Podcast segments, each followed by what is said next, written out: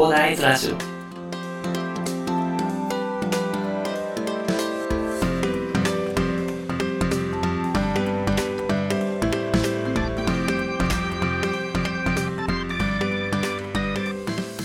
はい、おはようございます。こんにちは、こんばんは、コーダです。この番組はですね、一級建築士、ブロガー、ポッドキャスター、セールスデザイナーの私がですね、日々の授業を通じてサラリーマンの方が楽しく生きるために役立つ情報をお話しさせていただいております。いつも聞いていただきありがとうございます。さて、本日は11月24日火曜日ということでね、えーもう夜の10時でございます。はい。いやー、私ね、なかなかね、えー今日ですね、朝ね、起きれなかったんですよ。あの、昨日ですね、何やったんだっけあ、そうだそうだ。なんかポスターのデザインやっててね、あの、午後2時に、なんかいろいろこだわっちゃったらね、あの、なんか、勝手にね、どんどん時間が過ぎてって、あ、もう2時だと思ってね、あもう寝なきゃと思ってね、朝ね、全然起きれないよ、みたいな感じでね、今日起きれなかったんですよ。はい。まあ、それでね、全然ね、まあ、起きれないということで、まあ、今日はちょっと、もう諦めようと思って、あの、吹き入れてですね、もう、朝はたっぷり寝て、夜に配信しようと思ってね、えー帰ってきたらちょっとね、今日仕事でハプニングが起きてね、えー帰ってきたらもう9時でね、さっきポスターの修正をして、もう10時でございます。はい、ご飯作っ、ご飯食ったらね、はい。まあ、そんな感じでね、あの、今日初ですね、あの、ヒマラヤさんと、と、スタイフさんの、あの、同時録音ということでね。まあ、なんか今日はね、同じ、あの感じのことを話しても大丈夫な内容かなと思ったのでね、まあちょっとお話しさせていただこうかなと思ったんですよね。まあ何を話したいかということなんですけど、今日は失敗が次につながるというお話をしたいと思います。皆さん失敗してますか？私は、そうですね、毎日失敗ばっかりしますね。はい。っていうのはまあなんか皆さん失敗してやっちまったとか言ってね、落ち込んだりしてないですかね多分結構多いんじゃないですかね。特に若い人とか結構多いんじゃないですか。私はね、もう若い頃もう本当に失敗してばかりでね、本当毎日嫌になってたんですけど、ただね、その失敗をね、嫌になんないでほしいっていう話をしたいんですよ、今日。っていうのが、その失敗しないと、その次は進めないし、成長できないっていうことがあるんですよね。なぜならですね、その失敗することで、失敗することでね、解決策を考えるし、あの失敗しないとそうですね。あの解決策が、解決策なんかいらないですし、で、失敗することで解決策を考えられるし、で、失敗することで、あね、ちょっと残念なことにね、あの、失敗することで記憶にね、深く刻まれるんですよね。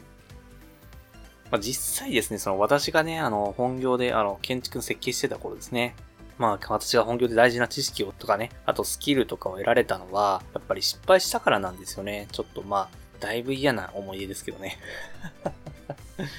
嫌だ。いやー、もうお金で解決できないの、もうこれどうすりゃいいんだ、みたいな感じで、もう人生終わったわ、みたいな感じのね。はい。そんな感じの失敗は私は結構ね、数々としてきてるんですけどね。あとね、なんかあの、一級建築士の試験の時とかね、まあ、どれだけね、まあ、その、もう一級建築士の試験を受けるのって実務経験3年いるので、まあ、一級建築の試験を受けるときにはですね、まあ、どれだけ、あの、失敗が大事かっていうことを知ってたのでね、まあ、それどれだけ多くの問題を間違えられるかっていうのをね、毎日問題を間違えまくてね、で記憶に刻むということをしてましたね。で、まあ、そのどれだけ多くの問題を間違えて失敗できるか考えて、まあ、なんとかそれと合格したというところでございます。はい。まあ、やっぱりね、中にはね、失敗は嫌だからなるべく失敗しないようにしたいという方もいらっしゃると思います。多分人間でね、そんな失敗して、えー、俺は毎日失敗して、うわ、めっちゃ気持ちいいみたいな感じの、あの、M 気質な人はなかなかいないと思いますので。いたらちょっとやばいな。うん。遠目から見たい気持ちはあるけど、ちょっと近くでは見たくないかなって感じですけど。まあ、そんな感じでね、まあ、暗い気持ち、失敗したらね、暗い気持ちになっちゃうのはすごくわかります。ただね、その失敗をしないと、その成長しませんし、実績がある人ほど、やっぱり多くの失敗をしてるんですよね。やっぱヒカルさんとか見てるとすごいですよね。ほんと一回炎上して、まあ失敗なのかわからないんですけど、まあ炎上して、で、そこから這い上がってっていうことをしてたり、あとまあ、学さんの話とか聞いててもね、どんどん失敗してますし、あの、池早さんの話とかも聞いててもめちゃくちゃ失敗してるよって話はいっぱいいっぱい聞きますよね。やっぱり実績がある人ほど、その多くの失敗をして、でそれを乗り越えてやってきてるんですよね。で、逆にね、その失敗を避けてきた人の成長スピードっていうのは、まあ遅くてですね、やっぱり1年経ってもほとんどその場から動けてない人が、まあちょっと私の周りでも結構いるんですけど、まあ私もね、結局2、3年前とかそんな感じだったので、まあ、別に本業、本業の方をやってた時は、だったけど、その転職して1年くらいか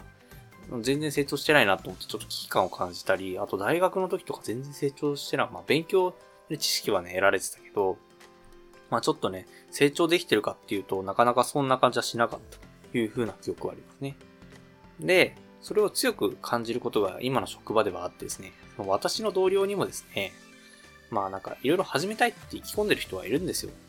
なんか動画編集やるみたいな感じでね、意気込んでる人がいたんで、なんかいろいろ私、こんなのありますよとか言ってね、いろいろ言ってたんですけど、まあ、結局始めずにですね、で、仕事の時はなんか結局文句ばっかり言って、早くやめてやるみたいな感じでね、言っててね、言ってる人がいるんですけど、まあ申し訳ないんですけど、ちょっとまあこんな言い方するとまあ人としてどうなのかって話もあるんですけど、あの、その人を見るたびにですね、なんか、毎日失敗している私はですね、まあこんな感じで音声配信したり、あと、まあ Kindle も書いたりとかね、いろいろまあ失敗はしてるんで、まあ全く勉強してない人よりは失敗をしてると思うんですよね。その毎日失敗している私はですね、仕事の文句ばっかり言ってる人を見ると、なんか、ちょっとね、自分の成長を感じてしまうほどなんですよね。別に、その人を見てね、優越感に浸りたいとか思ってないんですけど、まあ、その人を見ると、自分はこれだけやったから、まあ、今日はこれだけ成長したからっていう風な感じでね、ちょっと思っちゃうんですよね。はい。なんか別に考えてもない思っちゃうぐらいなので、やっぱりね、本当にね、文句ばっかり言って、そこから動けない人、で、失敗を避ける人っていうのは全然成長できないなっていうのは、あの、その人たちを見て思いますね。で、まあ、これを聞いている方、音声配信をされている方っていうのが、多分そんな方はいらっしゃらないと思うんですけども、まあ、やっぱりね、失敗は恐れずね、あの、失敗は自分の糧になるということでね、まあ嫌な気持ちになっちゃうのはわかるんですけどね。ただですね、失敗は恐れずにですね、あの、1年後の自分につながると、次の自分につながっていくっていうことをね、まあ、そうですね、意識していただければ、あの失敗をするのも怖くなくなるんじゃないかなと思ってね、まあ、皆さんも知ってることかと思いましたが、念のためお話しさせていただきました。まあ、1年後に振り返った時にですね、1年前の自分が遠くに見えるようにね、あの毎日コツコツ失敗を重ねて、まあ私も頑張って失敗していきますので、一緒にね、歩んでいきませんかと。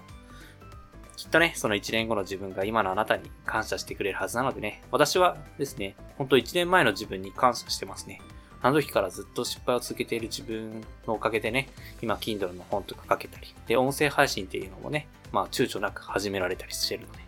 本当にね、自分の失敗がね、今の自分を作っていると思いますのでね、1年後の、1年前のね、自分にすごく感謝していますので、えー、皆さん、これからもね、